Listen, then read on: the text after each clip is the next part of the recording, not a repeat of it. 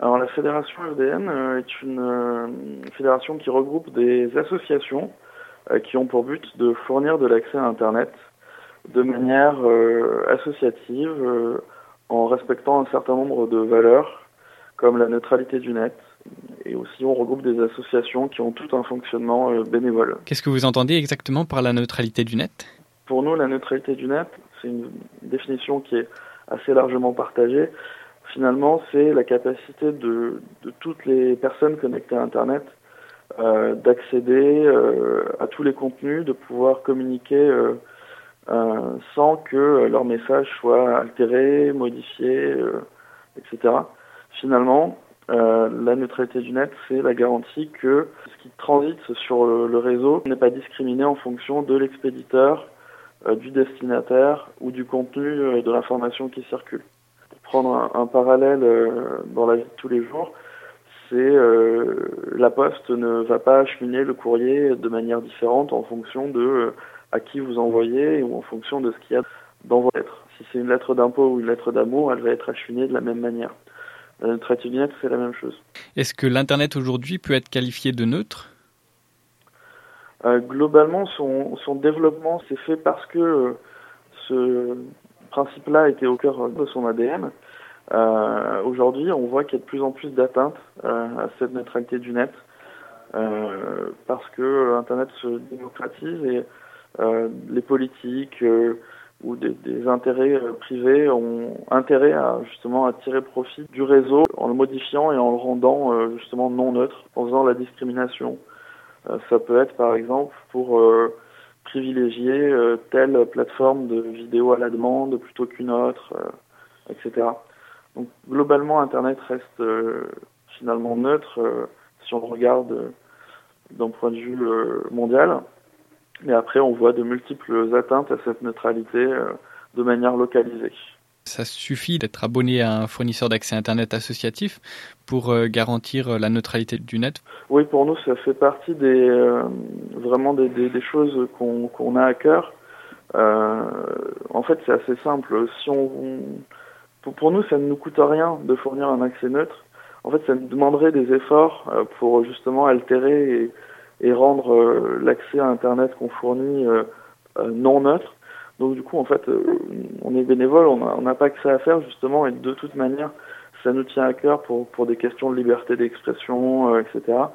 Donc effectivement, si on est abonné chez nous, on est certain d'avoir un, un accès Internet qui, euh, qui, est, qui est neutre. J'imagine que vous avez moins de moyens que des, les gros fournisseurs d'accès Internet. Est-ce que vous avez quand même les moyens d'assurer la, la, sécurité des connexions et euh, par exemple la sécurité des, des systèmes de mail? Bah, Au final, on utilise euh, des logiciels libres qui sont pour nous une garantie de sécurité. Pour la plupart, ce qu'on qu'on met en place, c'est fait par des, des gens dont c'est le métier à côté même s'ils sont bénévoles pour l'association, ça fait partie de leur métier au jour le jour. Donc en termes de sécurité, on est euh, finalement euh, plutôt bon. Euh, bien sûr, on n'est pas à l'abri du pouvoir de la NSA ou d'autres agences gouvernementales, mais ça, personne ne l'est finalement. C'est ce qu'on a vu avec les révélations du, du Spiegel récemment. Et donc finalement, en termes de sécurité, on est plutôt serein dans nos, dans nos structures associatives Surtout qu'en plus, on peut vérifier par soi-même euh, le fonctionnement euh, des systèmes qu'on utilise et euh, comment fonctionne le, fournisseur d'accès. On peut aller justement vérifier par soi-même et aller mettre les mains dans le dans, dans le cambouis si on connaît un petit peu le, le la technique. Quel est l'environnement légal? En France ou en général en Europe pour la création de, fournisseurs d'accès Internet à but non lucratif Est-ce que c'est facile ou est-ce qu'il y a des incitations plutôt à ce que ce soit des, fournisseurs d'accès à but lucratif? Alors, il n'y a pas de cadre légal euh, général en Europe euh, assez clair vis-à-vis de ce qu'on fait. Il y, a, euh, des aspects généraux sur la rétention des données, des choses comme ça. Mais vis-à-vis de l'activité de, de fournisseurs d'accès Internet, il n'y a rien qui favorise ou qui empêche notre existence au niveau européen. Il faut apprécier la, la législation dans chaque pays pour voir quelles sont les obligations et les atouts euh, pour les structures associatives.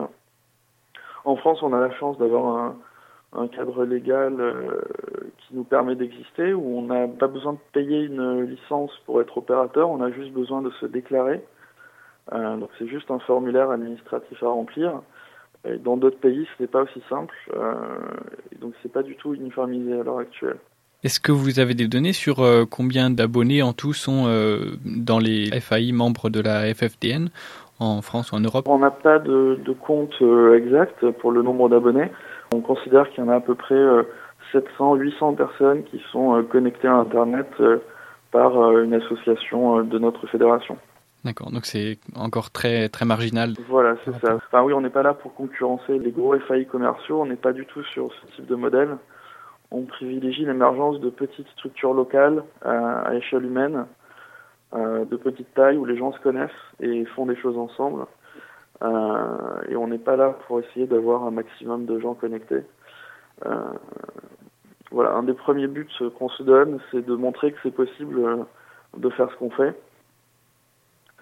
Et puis, c'est pour ça qu'on n'essaye pas de grossir à tout prix.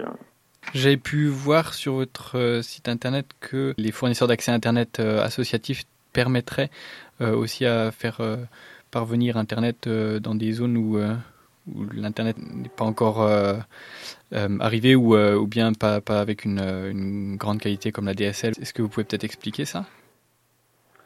Oui, effectivement, nous, dans nos structures associatives locales permettent de faire du cas par cas euh, d'aller euh, justement faire des choses qui sont pas rentables et intéressantes pour les euh, structures commerciales qui elles cherchent à faire de la masse. Et donc du coup, effectivement, on a des, des, des, villages isolés comme ça qu'on vient connecter en, en, accès Internet avec des antennes Wi-Fi, avec la bonne volonté des gens sur place pour qu'ils nous prêtent un, un, toit, une cheminée pour accrocher une antenne, etc.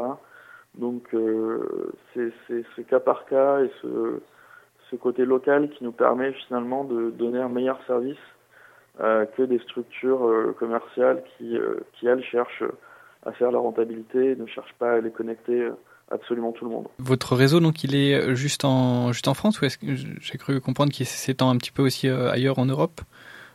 Alors, en fait, la, la fédération, à la base, est une fédération d'associations françaises on pense à l'ouvrir à l'international, mais c'est pas la, priorité. Euh, parce qu'on tient quand même à se rencontrer entre associations françaises, euh, mhm.